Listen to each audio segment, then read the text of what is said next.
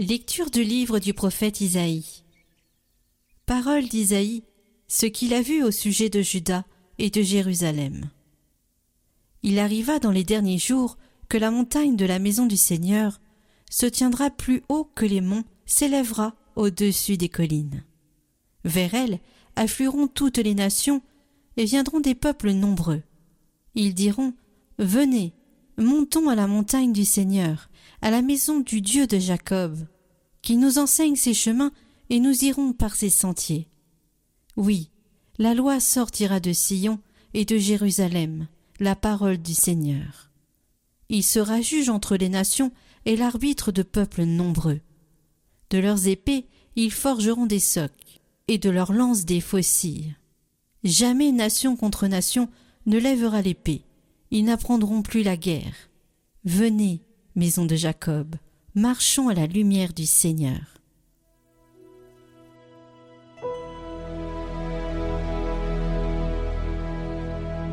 Dans la joie, nous irons à la maison du Seigneur.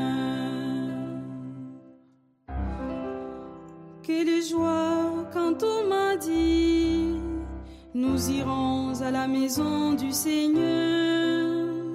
Maintenant notre marche prend fin devant tes portes, Jérusalem.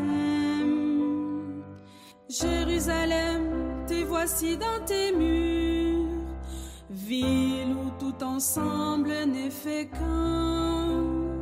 C'est là que montent les tribus, les tribus du Seigneur. C'est là qu'Israël doit rendre grâce au nom du Seigneur.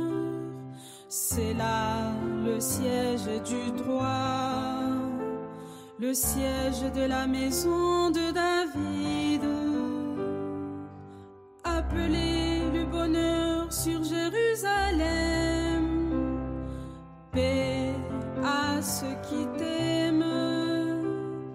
Que la paix règne dans tes murs, le bonheur dans tes palais. À cause de mes frères et de mes proches, je dirai paix sur toi. À cause de la maison du Seigneur notre Dieu, je désire Dans la joie, nous irons à la maison du Seigneur.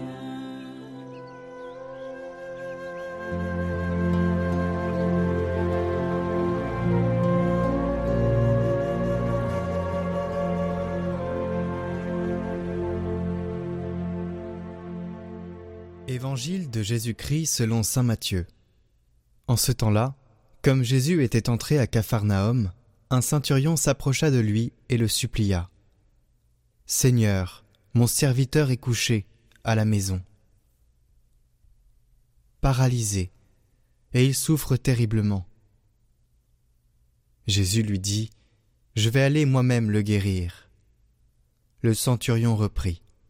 Seigneur, je ne suis pas digne que tu entres sous mon toit, mais dis seulement une parole, et mon serviteur sera guéri. Moi-même qui suis soumis à une autorité, j'ai des soldats sous mes ordres. À l'un je dis va, et il va, à un autre viens, et il vient. Et à mon esclave fais ceci, et il le fait. À ces mots, Jésus fut dans l'admiration, et dit à ceux qui le suivaient, Amen, je vous le déclare, chez personne en Israël je n'ai trouvé une telle foi. Aussi je vous le dis, beaucoup viendront de l'Orient et de l'Occident, et prendront place avec Abraham, Isaac et Jacob au festin du royaume des cieux.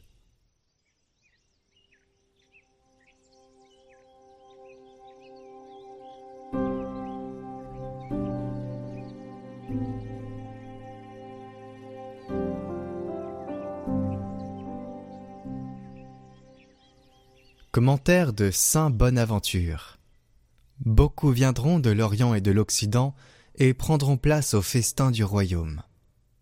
Le royaume des cieux est grand de la largeur d'une charité sans limite. S'il renferme des individus de toute langue, de tout peuple, de toute tribu et de toute nation, nul ne s'y trouve à l'étroit, parce qu'au contraire il se dilate, et la gloire de chacun s'accroît d'autant. Ce qui fait dire à saint Augustin Quand beaucoup prennent part à la même joie, la joie de chacun est plus abondante, parce que tous s'enflamment les uns les autres. Cette ampleur du royaume est exprimée par ces mots de l'Écriture. Demande-moi, et je te donnerai les nations en héritage. Beaucoup viendront de l'Orient et de l'Occident, et s'assoiront avec Abraham, Isaac et Jacob dans le royaume des cieux. Ni la multitude de ceux qui le désirent, ni la multitude de ceux qui existent, ni la multitude de ceux qui le possèdent, ni la multitude de ceux qui arrivent ne rendra plus étroit l'espace en ce royaume et ne fera de tort à quiconque. Mais pourquoi dois-je avoir confiance ou espérer que je posséderai le royaume de Dieu? Certainement à cause de la largesse de Dieu qui m'invite. Cherchez d'abord le royaume de Dieu, à cause de la vérité qui me réconforte. Sois sans crainte, petit troupeau, car il a plu à votre Père de vous donner le royaume, à cause de la bonté et de la charité qui m'ont racheté. Tu es digne, Seigneur, de prendre le livre et d'en ouvrir les sceaux, car tu as été immolé, et tu as racheté pour Dieu au prix de ton sang des hommes de toute race, langue, peuple et nation. Tu as fait d'eux pour notre Dieu un royaume de prêtres régnant sur la terre.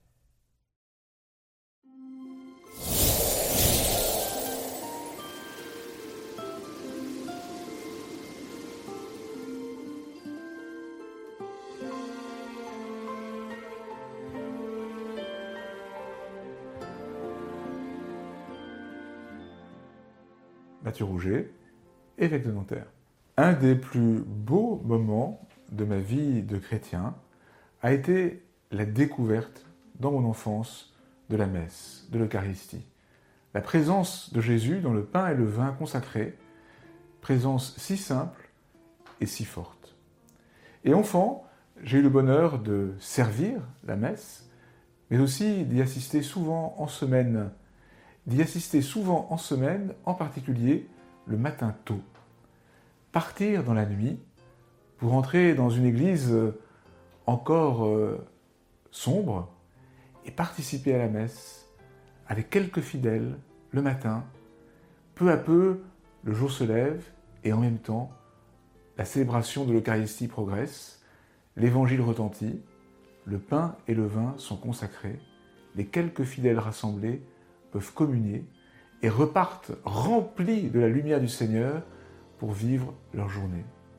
Cette expérience euh, décisive de mon enfance ne cesse de m'accompagner et ne cesse de s'approfondir alors que prêtre depuis presque 30 ans et évêque depuis un peu plus de 5 ans, j'ai le bonheur de célébrer la messe tous les jours pour des communautés extrêmement variées.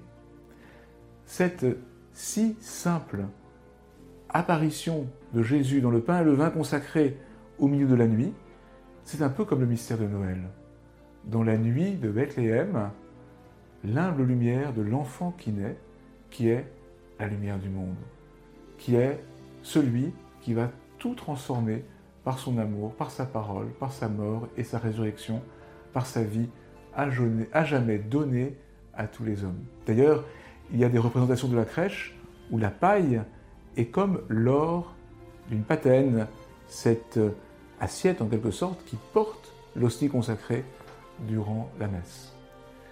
Je suis heureux de partager cela avec vous, la naissance de Jésus dans la nuit du monde, la naissance de Jésus en chaque Eucharistie est une source de lumière et de joie qui transforme la vie. Que cet avant soit lumineux pour vous tous, qui vous donne, vous aussi, de découvrir à quel point la naissance de Jésus est une bonne nouvelle et que la fête de Noël soit pour vous et tous ceux qui vous entourent une source de paix.